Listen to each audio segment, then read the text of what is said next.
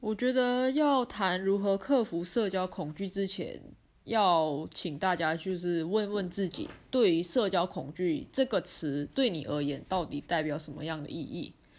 那我自己本来上大学的时候，刚上大学没多久，对这句话其实我。我是持有比较负面的想法，因为我会觉得说，哎，出外就是要靠朋友啊，啊，上大学就是要多交朋友啊，然后要建立自己的人脉啊，或者说出去社会之后才会有朋友可以靠啊，或者有关系可以去运用这样子。那我大一的时候其实很相信这句话，但是我自己本身因为有一些有一些原因关系，其实自己本身是有一点社交恐惧的。那社交恐惧其实很多影片也有说哦，比如说要什么先想好题目啊，或者什么之类。但是其实为什么我会社交恐惧，终究有一个原因，就是我害怕人群，或者说我害怕跟别人互动，或者说我觉得跟别人互动非常的麻烦，就是我很讨厌就是遇到那种呃人心啊，或者是说就是阿里阿扎一堆的，就是这个是我最原始的欲望，就是我的欲望就是不想要接近人，或者说。我只想接近我想接近的人，那我觉得这件事情就是大家去问问自己，说社交恐惧这个东西到底对自己而言是不是一个负面的标签？那我自己到后来大二大三的时候，就是就是比较有时间去沉淀自己的时候，才发现到说，其实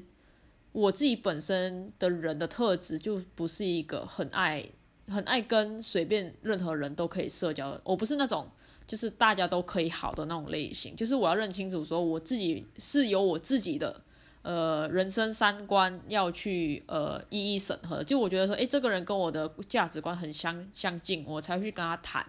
然后我觉得，诶，这个人没有什么好谈，那我就不要谈。那我觉得就是大家就是要认清楚自己自己啦。我觉得是认清楚自己是什么啦。那另外一个点是。请问你知道就是克服之后你会得到什么好处吗？或是说，嗯，你克服了社交恐惧之后你会得到什么坏处吗？因为为什么会这样讲？是因为呃，有一个概念就是有得必有失啦。像比如说像我的例子来讲话，就是我后来没有选择克服社交恐惧吧。那我失去了什么？那我失去的就是很多人的人脉啊，或者说我失去很多认识别人的机会。但是相反了，我得到了很多我自己的时间。或者说，我可以得到很多，呃，时间，把我的时间花在一个比较我想要去主动认识的人身上，就是反正每件事情都有得有失啦。那你克服了这个社交恐惧之后，你变成一个非常厉害社交人，但是你有可能失去了是自己，你有可能失去了跟自己相处的时间或什么之类的。所以我觉得，到底要不要克服社交恐惧症，或者说如何克服社交恐惧？是大家自己要先衡量好，到底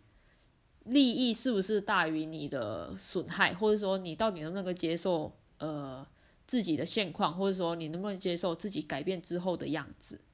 那这是我自己个人想法，然后建议这样子。